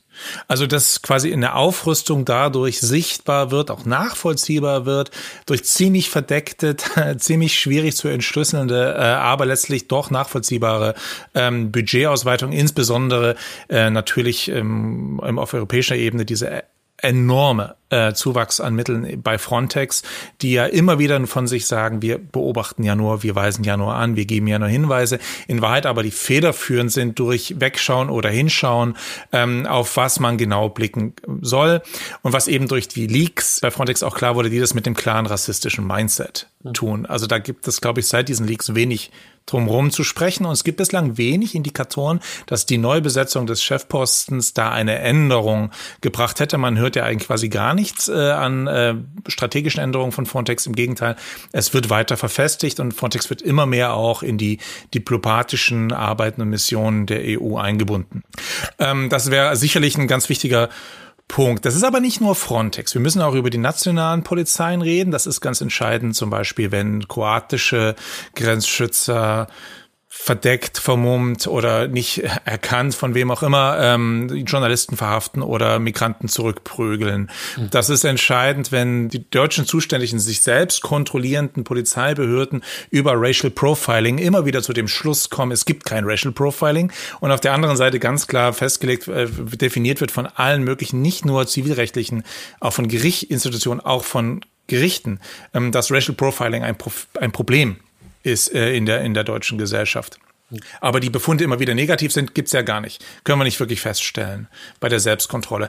Das wird dann, je nachdem, wie die Sprache sich auch formiert, eben reproduziert, spielt also quasi in diesen ersten Teil, den wir gesprochen haben, schon rein, dass quasi Irregularität damit, Irregularität damit produziert wird. Und auf der anderen Seite eben äh, Unsichtbarkeiten, Intransparenz immer weiter erhöht werden in diesen Grenzbereichen, die sich eben, wie wir an der Bundespolizei sehen, übers ganze Land, übers Bahnnetz und so weiter erstrecken. Mhm. Intransparenz ist deswegen ein Problem, weil Pressefreiheit und Informationsfreiheit ein fundamentaler Grundsatz demokratischer Gesellschaften ist. Und darüber sprechen wir an vielen Stellen immer wieder, kommen wir darauf zurück, zu sagen, das dürfen wir nicht vergessen. Das ist dann wirklich der Punkt an dem es uns betrifft. Es ist nicht entscheidend, aus dieser Sicht nicht der entscheidende Punkt, dass es Zonen gibt, die jetzt nicht von der Pressefreiheit äh, die, die von der Pressefreiheit, die eine Regulation von Pressefreiheit in sich haben. Das haben wir ja auch zum Beispiel in Gefängnissen und so weiter. Das Problem an der Stelle ist aber, dass ein, zum Beispiel ein Aufnahmelager von Migranten oder ein Bahnhof kein Gefängnis ist, sondern eigentlich öffentlicher Raum ist, der unter Verwaltungsrecht in einer gewissen Art und Weise oder öffentlichem Recht äh, liegt und dann anders gehandhabt wird. Und darin sehen wir dann eben ein Problem. Und die Intransparenzen, die jetzt an den Außenlagern geschaffen wurden, ähm, Moria und ähnliche Lager, die sind ja ein wunderbares Beispiel dafür, wie sich es immer weiter zuspitzt von europäischer Ebene bis hin zur Frage, ein Beispiel, was immer wieder kommt, wenn wir auf die polnisch-belarussische Grenze jetzt schauen, dass die Menschen da eben ganz konkret im Winter vor Entscheidungen stehen, wen sie retten, wem nicht, wem sie Essen geben oder Trinken geben, wem nicht, weil sie sich sonst strafbar machen. Dann wird's wirklich, also zivilgesellschaftlich äußerst relevant. Das leitet uns eigentlich über zu dem nächsten Punkt, also die Erosion von Rechtsstaatlichkeit. Ja. Und es ist ganz interessant, es gibt äh, auch internationale Rankings von, von Rechtsstaatlichkeit, also wie stark Rule of Law oder Rechtsstaatlichkeit, je nachdem, welche Sprache wir wählen, äh, geachtet werden. Und das ist ganz erstaunlich, weil wir ja alle auch in dem Gefühl leben, ja, in Europa im Großen und Ganzen sind das Rechtsstaaten. Die Europäische Kommission verlangt das ja auch von den Mitgliedstaaten, dass sie Rechtsstaaten sind. Und äh, was wir beobachten ist, dass es auch sozusagen auf der Ebene der Statistik, das kann man messen, so etwa. Ne? Also werden bestimmte Verfahrensregeln eingehalten, gibt es die Möglichkeit, den Rechtsweg zu beschreiten für Opfer von Polizeigewalt zum Beispiel. Was, was beobachten wir? Dass insbesondere die Länder an den EU-Außengrenzen, nehmen wir Polen, Ungarn, Bulgarien, tatsächlich immer weiter runter äh, sinken. Hm. Polen ist ein dramatisches Beispiel. Die sind inzwischen einen Punkt, glaube ich, vor den Vereinigten Arabischen Emiraten. Das kann natürlich auch bedeuten, dass sich die Golfstaaten tatsächlich jetzt sehr stark reformiert und modernisiert haben, weil ich, wir sehen es eher umgekehrt so, dass, äh, dass es da eine Konvergenz gibt mit äh, Ländern außerhalb Europas, die uns eigentlich große Sorgen machen müsste. Hm. Nun hat die Erosion, nehmen wir mal Polen von Rechtsstaatlichkeit, die ja Thema ist auch in der Europäischen Union, verschiedene Quellen. Also wir würden jetzt nicht sagen, das ist alleine auf die Militarisierung der Grenzen zu führen. Aber wir stellen diese Behauptung auf, dass es da ein Zusammenspiel gibt von Kräften, an, an dem man gut sehen kann, dass der Rechtsstaat nicht unbeschadet aus der ganzen Geschichte ähm, hervorgeht. Dazu gehört übrigens auch diese Berufung auf Werte. Man sagt, bestimmte Normen werden nicht eingehalten im Namen der Werte, die wir ja vertreten müssen. Und da, das haben wir ja bereits gesagt, das ist eben auch ein klassisches Argument, auch ein älteres Argument schon, dass das eine, eine Art ist, äh, Verfahren dann zu, zu umgehen, ne, weil die Werte halt heilig sind. Sind sie aber nicht. Mhm. Und ein ganz wichtiger Punkt da drin in dieser, dieser Erosionsrechtsstaatlichkeit ist ja auch einfach ähm, die Strafverfolgung oder die Verfolgung äh, von Menschenrechtsbrüchen an der Grenze. Genau. Und dass da eben die Strukturen immer mehr darauf äh, ausgerichtet werden, sichtbar ausgerichtet werden, die, auch die Begrifflichkeiten, die, selbst die Rechtsprechung sich immer weiter ausweitet zu sagen, na, an der Stelle, da müssen wir das dann wirklich nicht gewährleisten, sondern nur noch an der und der Stelle. Oder diese und jene Art wird einfach nicht strafverfolgt. Und das ist eine Diskussion, wenn wir wirklich klar über Eingriffe in die Pressefreiheit sprechen oder körperliche Übergriffe. Mhm. Und die sind teilweise sehr dramatisch. Äh, teilweise zitieren wir da auch ein paar Texte, die, ähm, die das äh, belegen. Da gibt's eher so Detailstudien aus verschiedenen ähm, Beobachtungsinitiativen heraus, ähm, aus verschiedenen Ländern, in denen sehr dramatische äh, Schilderungen vorliegen, die da nicht strafverfolgt werden. Ähm, und wir diskutieren dann in dem Punkt eben, was, wie, wie verorten wir diese Nicht-Strafverfolgung, oder diese, sagen wir mal nicht Strafverfolgung, diese Nicht-Verfolgung, muss ja nicht gleich Strafverfolgung sein, diese Nicht-Verfolgung von öffentlichen Stellen, nicht nur durch engagierte Journalistinnen, sondern von öffentlichen Stellen solcher offenkundigen oder mutmaßlich offenkundigen Vergehen. Können wir das als etwas, wie die Europäische Kommission es darstellt, als etwas, das ist so ein Fehler im System. Das müssen wir, die passieren, das sind äh, einige schwarze Schafe, die müssen wir rausnehmen. An für sich ist das Grenzsystem in Ordnung. Oder ist das etwas, was eingebaut ist ins Grenzsystem und nicht nur eine Nachricht schickt, sondern die Funktionsweise dieses Grenzsystems bestimmt? Hm. Und Europa hat sich jetzt in eine Position, auch rhetorisch von der Kommission eine, und die Staaten auch in eine Position vermittelt, äh, bewegt, die eigentlich beides erlaubt. So auf der einen Seite kann man sagen, oh, das sind die schwarzen Schafe, aber andererseits gehört das eben auch dazu. Das ist die Nachricht, die wir senden. Und so kann sich dann der liberale geneigte Beobachter heraussuchen, welches Europa er gerade sehen möchte. Und dann sind wir vollkommen bei den Werten angekommen und sind weg von den Grundsätzen, die eigentlich da, die Normen, die auch die Rechtszustände, die da eigentlich angewandt werden müssen. Und das sehen wir als eine durchaus bedrohliche Erosion. Mhm. Vielleicht ist das, um es auch vielleicht nochmal zuzuspitzen, vielleicht ist dieses Beispiel der Straffreiheit tatsächlich zentral, weil das ist wie so eine Kippfigur. Das ist eigentlich genau der Punkt, wo die Gewalt gegen Migranten oder migrationswillige Personen und die Erosion des Rechtsstaates in eins fällt. Das ist dann sozusagen zwei Seiten des, des, desselben Phänomens, weil so haben, sind wir eingestiegen in unsere Diskussion. Also mit dem Perspektivenwechsel. Wenn das, was wir behaupten und auch glauben belegen zu können, systematisch ist, dass bestimmte Formen der auch exzessiven Gewalt, da schildern wir auch Beispiele, nicht verfolgt und nicht einmal äh, richtig erfasst werden, außer durch NGOs. Ich meine, es gibt natürlich genau. NGOs, die, mhm. die das beobachten und es gibt auch im Europäischen Parlament dazu Dinge, die wir auch zitieren, an, Anfragen und solche Dinge. An diesem Beispiel wird vielleicht deutlich, was das bedeutet. Also ich habe jetzt gerade mit jemandem äh, gesprochen, also die nehmen wir mal gar nicht die Toten. Es gibt ja Tote an der polnisch-belarussischen Grenze, es gab, es gibt Tote in der Ägäis, es gibt ja Ertrunkene und so weiter, teilweise unter den Augen von Frontex oder von anderen, die die hätten retten können, diese Dinge. Aber es gibt natürlich auch viele kleine hässliche Dinge. Mir hat ein Kollege vom Jesuiten-Flüchtlingsdienst hier in Bayern erzählt, dass immer wieder Leute kommen aus Bulgarien etwa mit äh, Hundebissen, teilweise katastrophale Hundebisse, die nicht behandelt werden. Hm. Und dann entstehen sogenannte Superinfektionen. Das ist lebensbedrohlich. Und diese Leute schleppen sich durch ganz Europa und werden dann hier ärztlich versorgt. Und es ist völlig, also die, es, es wird sich überhaupt nicht gekümmert um diese Leute, außer dann eventuell hier in Bamberg oder, oder irgendwo. Und ähm, es ist überhaupt nicht möglich. Es wird zur Anzeige gebracht, es wird passiert gar nichts äh, in einem EU-Mitgliedsstaat äh, wie Bulgarien. Ne? Also wir müssen jetzt nicht nur von den Extremfällen gehen, sondern das ist täglich täglich diese Fälle. Mhm. Und ja, da sieht man, wie sozusagen beides direkt miteinander zusammenhängt. Also das sind, das sind dann eine, eine alltägliche Gewalt, über die auch nicht berichtet wird, weil die Fälle zu geringfügig sind. Ich fand es auch erschreckend zu lesen bei Ihnen. Im, ich habe es witzigerweise mit einem Nachschlagen ähm, gefunden, die Seite, dass tatsächlich auch die Rechtsprechung äh, sich langsam von schleichend, wir hatten ja den Begriff schleichend, sich von europäischen Werten, die ja immer wieder betont werden, äh, langsam wegbewegt. Ne? Also da schreiben sie davon, dass nach 2010 europäische Gerichte noch immer auf die Einhaltung von Grundrechten an den Grenzen und in Asylverfahren eben drauf bestanden haben.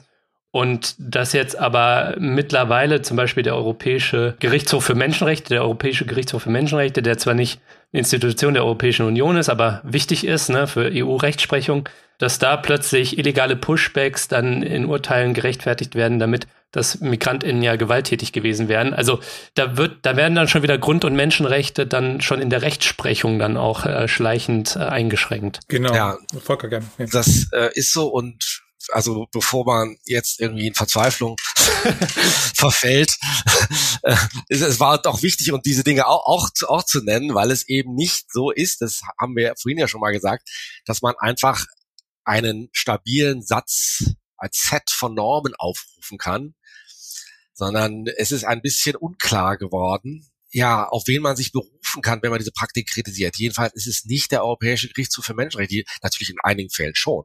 Da gibt es auch Entscheidungen, die, die sehr, sehr vernünftig sind, gut. Und äh, wir sind ja auch, ich meine, Großbritannien tritt, will ja eventuell ganz austreten aus der Europäischen Menschenrechtskonvention. Das ist ja auch keine Lösung.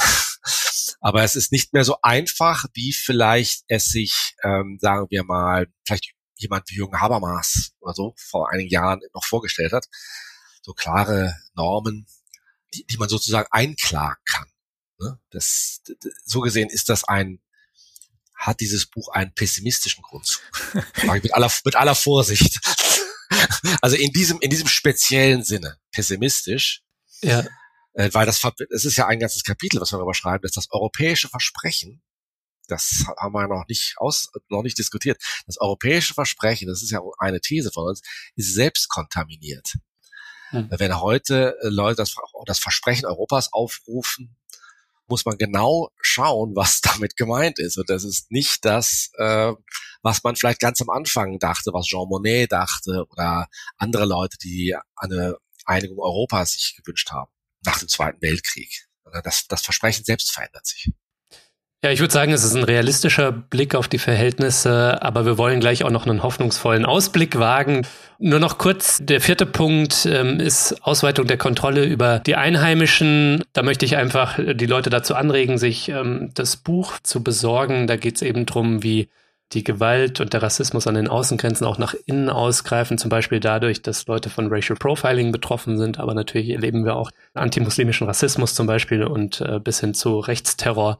Und auch der äh, Krieg gegen Migration ist auch ein Krieg gegen Flüchtlingshelfer, also die Leute, die sich für Rechtsstaatlichkeit und für den Schutz von ähm, Flüchtlingen und Migrantinnen einsetzen. Also da erleben wir die Denunzierung und auch die krasse Kriminalisierung äh, von Flüchtlingshelfern jetzt nochmal verstärkt, zum Beispiel äh, im postfaschistischen Italien unter Meloni.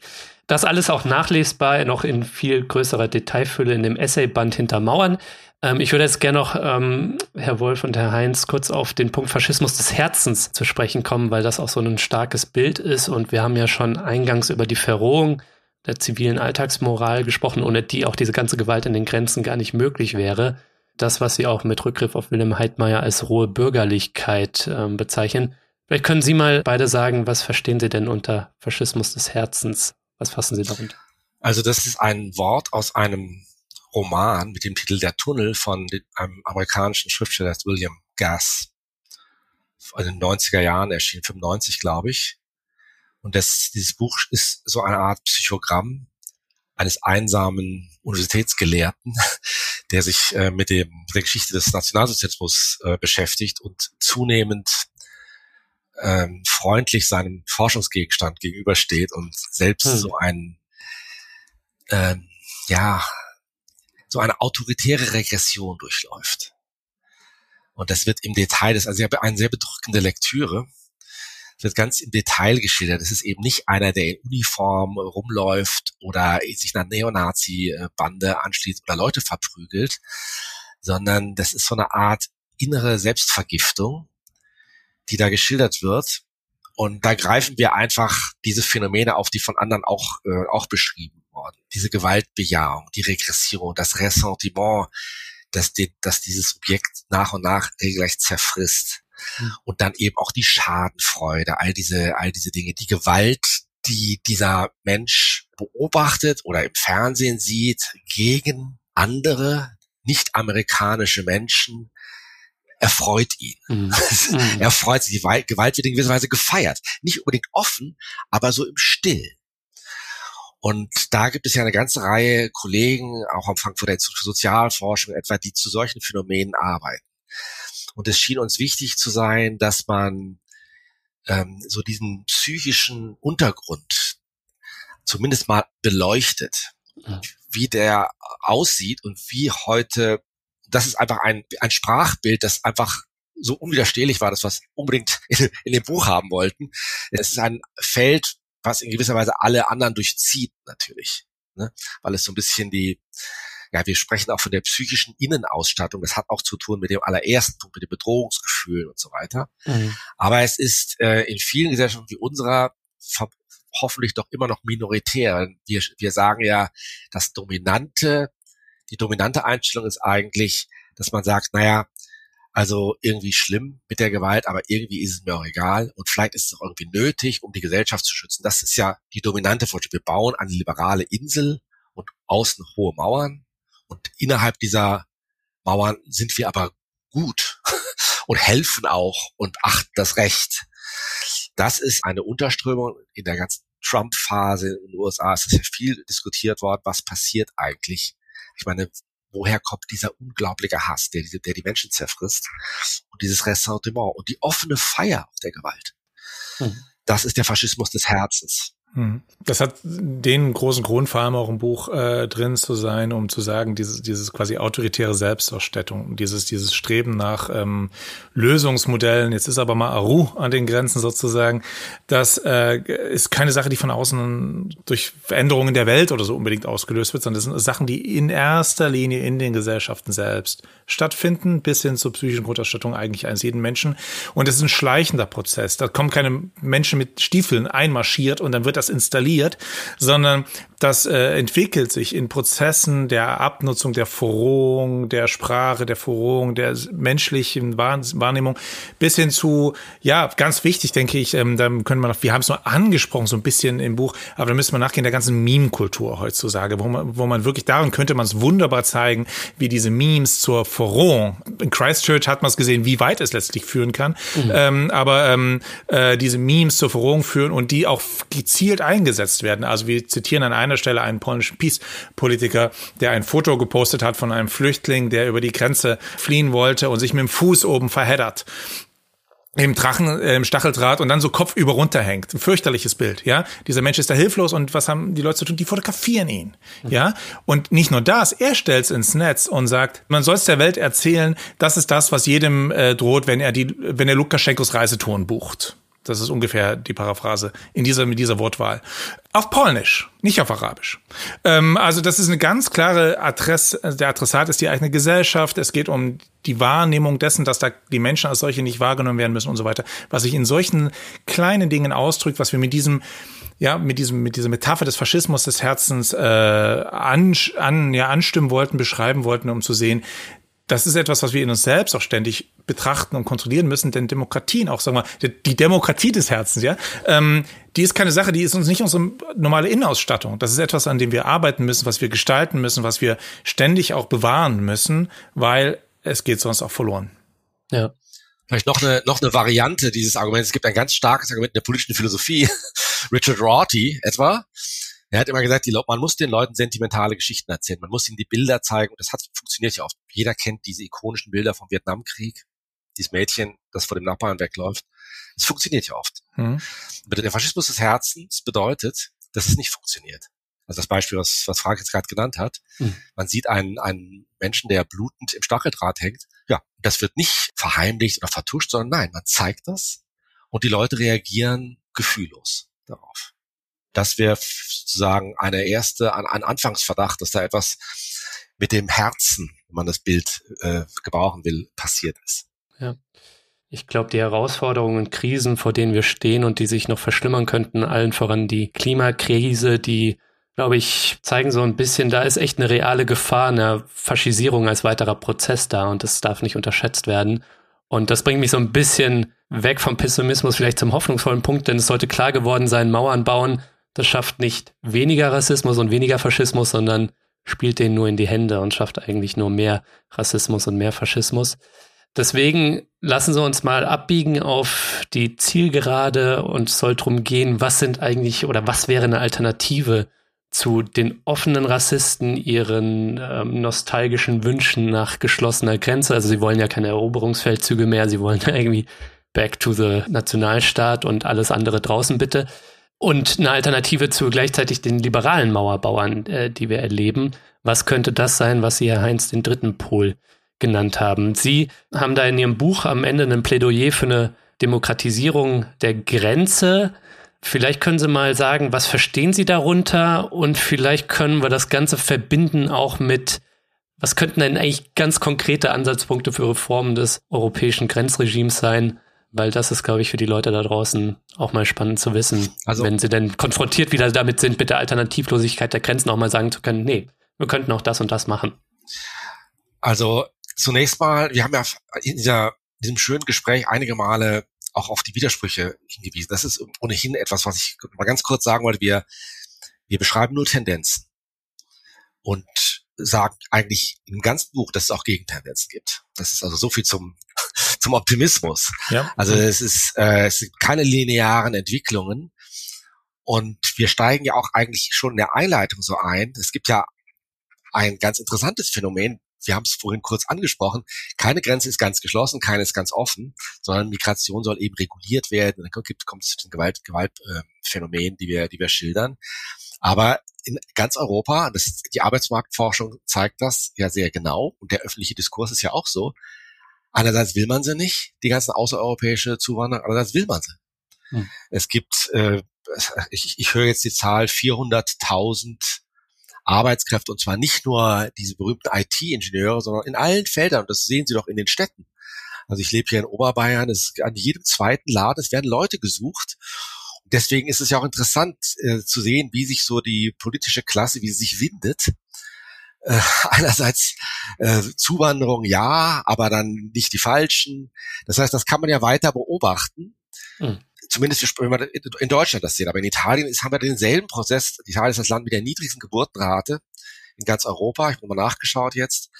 Das heißt, äh, das, das allein erzeugt schon eine gewisse Widersprüchlichkeit im ganzen Prozess. Wir wissen auch aus der Arbeitskraft, äh, Arbeitsmarktforschung, dass der Arbeitskräftebedarf in, sagen wir mal, in diesen Ländern, die ich jetzt genannt habe, auch Frankreich, nicht mehr gedeckt werden kann, alleine durch die innereuropäische Migration.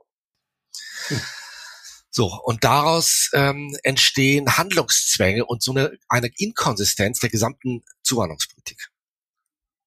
Weil es eigentlich nicht klar ist, was wollen denn eigentlich die Regierungen? Und am liebsten würden sich natürlich Leute aussuchen überall auf der Welt, die sich aber oft ja gar nicht bewerben. Ja, es gab ja auch das schöne Bild von Christian Lindner, der in Ghana um Arbeitskräfte geworben hat und er sagt also, wer will von euch in Deutschland arbeiten an der Uni und es heben sich nur verhalten wenige Hände, ne? Ja, oder die ganzen Dinge, ich meine, wir, wir schieben, schieben Leute ab und Olaf Scholz hat auch in Indien neulich äh, mal gesagt, also Leute, kommt zu uns. Aber die lesen auch die Zeitung und sehen, was, äh, was hier los ist. Mhm. Ähm, ja, Demokratisierung, das ist ein, ein ursprünglich, haben auch andere schon äh, verwendet, dieses, ähm, dieses Wort. Und darunter stellen wir uns eigentlich ähm, vor allen Dingen mal vor, dass die Gesellschaft selbst eigentlich ermächtigt werden sollte, an diesem Prozess der Gestaltung von Grenzen teilzunehmen. Ähm, also wir sind gar nicht so sicher, ob das überhaupt die Regierungen überhaupt geeignet sind. Äh, wir beobachten ja ähm, überall äh, im Land äh, diese Fälle, dass also allein in meinem, meiner Umgebung ein Bäckermeister und eine, ein Autohaus Leute beschäftigt, geduldete, Geflüchtete beschäftigt hat, die dann abgeschoben wurden. Und die Handwerkskammern sagen, wir brauchen Leute und ich möchte ganz gerne, dass all diese Kräfte, nicht nur die, die NGOs und die Menschenrechtsgruppen natürlich, aber auch Handwerkskammern und so weiter, ein stärkeres Gewicht bekommen in diesem Prozess. Ich glaube nicht, dass das eine Zentralregierung überhaupt regeln kann. Mhm. Welche Menschen dieses Land braucht und willkommen heißt willig. Äh, wir sind, glaube ich, auch beide dafür, dass äh, unterhalb des Staates, zum Beispiel auch Kommunen, ein größeres Gewicht bekommen sollten, da gibt es ja auch Vorschläge zu, zu entscheiden, dass sie äh, Leute aufnehmen möcht, äh, möchten. Es gab es ja auch, es gibt ja die Bewegung der, der sicheren Häfen, Gemeinden, die gesagt haben, wir würden gerne aus Moria, wir haben Platz für irgendeine bestimmte Zahl von Familien. Und äh, das ist eben nicht, äh, nicht möglich ähm, nicht erlaubt, weil die Bundesregierung sagt, nein, das ist eine staatliche Hoheitsaufgabe. Ich denke, das sollte man dem Staat mal immer mal aus der Hand nehmen, ohne dass es jetzt neoliberal klingen soll. Der Staat muss, ist vielleicht einfach nicht geeignet dafür, ja. das im Detail zu regeln. Ja, das ist dann die Demokratisierung des Staates gleichzeitig. Ne? Also ich denke ja bei ähm, Demokratisierung der Grenze und bei Mitsprache aus der Gesellschaft dann an berühmt-berüchtigte Bürgerinnenräte. Aber Herr Heinz, äh, kurze Nachfrage. Sie haben ja auch mal ein Plädoyer für offene Grenzen geschrieben. Ist das so quasi eine philosophische Beistellung jetzt, die deliberative Grenze? Weil deliberative Grenze, das kann natürlich auch am Ende, nehmen wir mal an, man hat jetzt so einen ausgelosten Bürgerinnenrat zum Beispiel oder eben verschiedene zivilgesellschaftliche Organisationen, Handwerkskammer etc. pp. Da könnte es aufgrund von Machtungleichgewichten im Diskurs am Ende dann trotzdem wieder bei geschlossenen Grenzen landen. Ne? Also ist das so ein bisschen die Abkehr von der starken Forderung Open Borders, ja?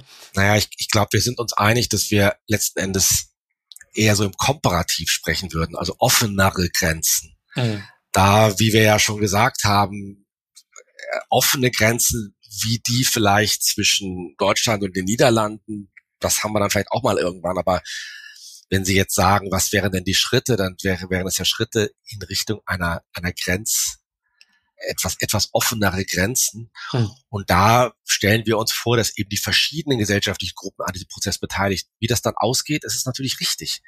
Jeder Prozess, den man öffnet nach innen, ist natürlich vom Ausgang her offen. Deswegen, das haben wir nicht ausgeführt. Wir ziehen natürlich Grenzen ein. Also zum Beispiel in unseren Augen, trotz Jens Spahn, ist die Genfer Flüchtlingskonvention hat Gültigkeit. Also die sollte nicht zum Gegenstand einer Abstimmung gemacht werden oder das Asylrecht. Aber die Wanderungsbewegungen sind ja viel umfassender. Mhm. Es gibt ja alle möglichen Fragen, Familiennachzug, also es gibt ja ganz, ganz viele Facetten. Und es kommen ja auch nicht einzeln, sondern es kommen Familien, es kommen Kinder und so weiter. Und da sollten eben die verschiedenen gesellschaftlichen Gruppen ähm, beteiligt werden. Ich denke, was da an der Stelle ganz wichtig ist, dass wir uns ähm, die Demokratisierung, ähm, das ist äh, so, erstmal vorher gesagt, wir hatten zwei verschiedene Arten, dieses Buch zu enden. Und es war relativ klar, wir beginnen mit den Bildern und der Verrohung. Die Frage ist, womit enden wir? Entweder, das steht jetzt gar nicht drin, entweder wir blicken auf Militärmessen und wir schauen darauf, was aktuell gerade äh, geschieht an der absoluten Aufrüstung, wo, wo die, der Apparat der Auslandseinsätze umkodiert wird auf Grenzeinsatz. Oder wir machen einen positiven Ausblick. Äh, und wir haben uns für diesen positiven Ausblick entschieden. Entsprechend kurz ist der. Es war ja auch nicht die Aufgabe dieses, dieses Buchs. Was aber an der Stelle wichtig ist, was bedeutsam ist, was sich durchzieht, ist, wir betrachten in dem gesamten Buch Grenzen als Teil von Gesellschaft. Nicht nur von Staaten, sondern von Gesellschaft. Und eine Form zu finden, wie wir Grenzen in der Diskussion als solche wieder eben auch tatsächlich als gesellschaftlicher Gegenstand verhandeln und damit auch zwischengesellschaftlich äh, verhandeln. Das heißt, man müsste wahrscheinlich über verschiedene For äh, Formen von Foren nachdenken, die sich formieren innerhalb von Staaten, staatenübergreifend, um solche Grenzen äh, zu gestalten. Und dabei geht es dann explizit auch um eine Trennung von Aufgaben. Aktu wir sprechen ja im Buch, Volker hat es vorhin kurz angesprochen, die, über die drei Arten von Grenzkonflikten. Also, wo verläuft eine Grenze? Wird die Grenze verschoben oder nicht? Ja, wo verläuft die Grenze? Aktuelle Diskussion. B, Status von Grenzen. Also, ist es zum Beispiel eine Departementgrenze oder ist es eine Staatsgrenze, was vor allem Unabhängigkeitsbewegung ja ganz wichtig betrifft. Und drittens, die biopolitische Durchlässigkeit von Grenzen. Und wir sagen, die in der Diskussion werden diese drei Punkte immer vermischt und immer als eins gesehen. Mhm. Aber das biopolitische ist ein recht neues Argument erstens und zweitens ist es ein gesellschaftliches Argument. Man sollte es von den tatsächlich meines Erachtens hoheitlichen Aufgaben äh, von äh, Souveränität und Verlauf von Grenzen trennen und in andere Hände geben. Das heißt nicht, dass der Staat da raus soll, aber er sollte abgeben und er sollte neue Formen der Diskussion finden, die das dann ausgestalten. Und das Entscheidende ist, was Sie eben sagten, richtig, das kann in alle Richtungen gehen, aber da müssen die dafür auch gerade stehen. Da muss die Institution, dann, dann, dann ist natürlich auch Verantwortung mit verbunden, was jetzt immer in das Nirgendwo des Europas mhm. abgeschoben wird an Verantwortung, dann tatsächlich auch vor gewissen Foren ähm, ausgetragen werden. Und diese Foren stehen damit Entscheidungen dafür gerade und müssen damit leben, wenn das eben nach fünf Jahren anders aussieht, weil zum Beispiel so eine Sicherung einfach nicht funktioniert ja, und immer neue Ansprüche und unglaubliche Kosten kommen, dann werden dafür auch die Budgets wahrscheinlich mal offengelegt. Das sind so Gedanken, die wir da am Ende kurz anreißen, formulieren und sagen, das wäre sehr schön, wenn ähm, andere Personen äh, als vielleicht ich als Historiker, der sowieso immer nur nach hinten guckt, aber wir können, glaube ich, aus diesen Verhandlungen, die Europa in den 50ern Jahr, 50er Jahren geführt hat, und in den 80er Jahren geführt hat, durchaus noch was lernen, auch wenn wir die Schattenseiten davon betonen. Denn diese wirklich utopische Idee des Europas ohne Grenzen, in Anführungszeichen, wo wir immer wissen, es sind spezifische Grenzen, äh, um die es geht, die würden wir gerne viel stärker wieder in der Diskussion sehen. Da würden wir gerne viel mehr als Europäer drauf zurückkommen und zu sagen, das war ja mal eine Idee. So kann man Grenzen auch sehen. Da sollte man noch mal stärker drüber nachdenken, inwieweit das was mit uns gemacht hat. Ich denke letztlich ja einen großen Demokratieschub Europa verpasst hat. Die Mauern an der Außengrenze einreißen, die Grenzen öffnen oder offener gestalten, das widerspricht ja der aktuellen politischen Stimmung. Warum ist aus Ihrer Sicht die Ausdehnung der Freizügigkeit über Europa hinaus, also offenere, so müssen wir eigentlich sprechen, Grenzen aus Ihrer Sicht wünschenswert und auch möglich? Herr Wolf. Offenere Grenzen, ja. Ähm, ich weiß, die Frage ist, was man da als Grenzen versteht. Ne? Das ist ein vollkommen nicht, das ist auch eine Diskussion, die wir ständig haben. Ähm, ich glaube, an der Stelle, was ich an der Stelle betonen würde, wir müssen zurück zum Gedanken, dass wir eine offene Gesellschaft gestalten wollen. Die offene Gesellschaft ist kein Modus, in den Gesellschaften automatisch zurückfallen, wenn man nichts macht, sondern es ist etwas, was man aktiv betreiben muss. Und ist etwas, was wir ja noch gar nicht erreicht haben. Wir schreiben an der Stelle auch von teiloffenen, unsere teiloffene Gesellschaft. Mhm. Europas Gesellschaft ist im Werden. Und wenn wir Europas Gesellschaft als eine werdende Gesellschaft, da bin ich fest überzeugt davon, dass diese europäische Gesellschaft äh, trotz aller Rückschläge wie in Italien und so weiter dass es eine europäische Gesellschaft wird. Bei uns liegt es in der Hand, wie diese Gesellschaft aussieht, wie sie wächst. Und wenn sie den Stachel quasi im Fleische hat, um im rassischen Bilde zu bleiben, ähm, dass eben Gewalt an den Grenzen ein Bestandteil dieser Gesellschaft ist, dann wird die Gesellschaft eine andere sein, als wenn wir es ohne diese Gewalt versuchen aufzubauen. Zumindest im Streben danach, wie wir das gestalten wollen. Hm. Und ich glaube, diese Grundidee, diese Grundnorm umzudrehen, das wäre mir was sehr Wichtigeres. Und Freizügigkeit ist natürlich ein ganz essentieller Punkt, äh, der da hineingehört. Auch schon, um vielleicht Diskussionen aufzugreifen, die wir in Europa gar nicht wahrnehmen, die in Afrika aber ganz, ganz groß sind, nämlich inwieweit Migration als Reparation betrachtet werden muss für Kolonialismus. Also, dass wir tatsächlich auf diese Ebenen irgendwann auch mal eingehen können überhaupt und darüber sprechen können. Denn das ist etwas, da wird Europa früher oder später noch sehr, sehr kalt von erwischt werden. Mhm. Herr Heinz? Also, wenn wir richtig liegen mit unserer These, dass der Rassismus keine Reaktion ist auf offene Grenzen, sondern eine Fortsetzung geschlossener Grenzen im Innern der bis dahin liberalen Gesellschaften, da stimme ich Frank Wolf zu, ist es eine existenzielle Frage für die Gestalt der werdenden europäischen Gesellschaft, dass man eine Grenzpolitik entwickelt, die nicht den liberalen Kern unserer Gesellschaft gefährdet. Liberale Gesellschaft und illiberale, gewalttätige Grenzregimes fügen sich nicht zu, zusammen, sind auf die Dauer nicht aufgezeigt. Was man daran erkennt, dass eben auch jetzt Menschenrechtsnormen, die Flüchtlingskonvention und so weiter offen von den großen Parteien in Deutschland in Frage gestellt werden.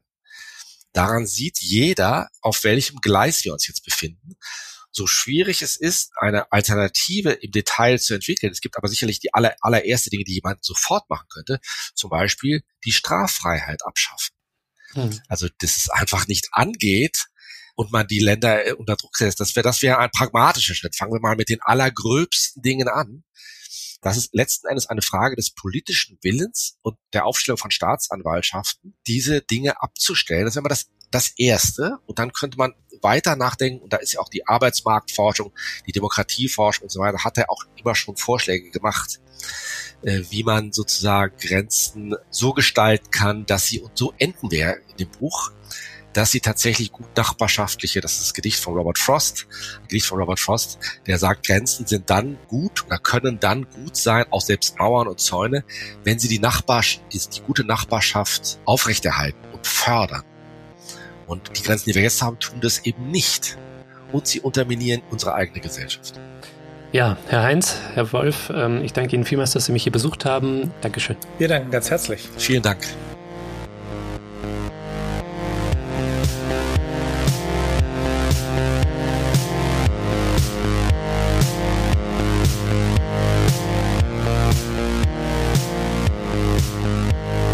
Ja, das war's auch schon wieder. Das war der Distance Podcast für diese Woche. Ich möchte Danke sagen, dass ihr dabei wart. Meine Gäste waren Volker Heinz und Frank Wolf. Wenn ihr euch für sie oder ihr Buch hinter Mauern interessiert, dann schaut doch mal in die Show Notes, da habe ich alle Infos verlinkt. Und vergesst nicht, damit ich Distance weiterhin kostenlos anbieten kann, bin ich auf euren Support angewiesen. Erzählt allen Leuten von diesem Podcast hier, hinterlasst positive Bewertungen auf den Plattformen und wenn ihr könnt, dann werdet doch Fördermitglied. Alles klar, das war's dann auch von mir soweit. Bleibt nur noch zu sagen, danke euch fürs Zuhören und bis zum nächsten Mal.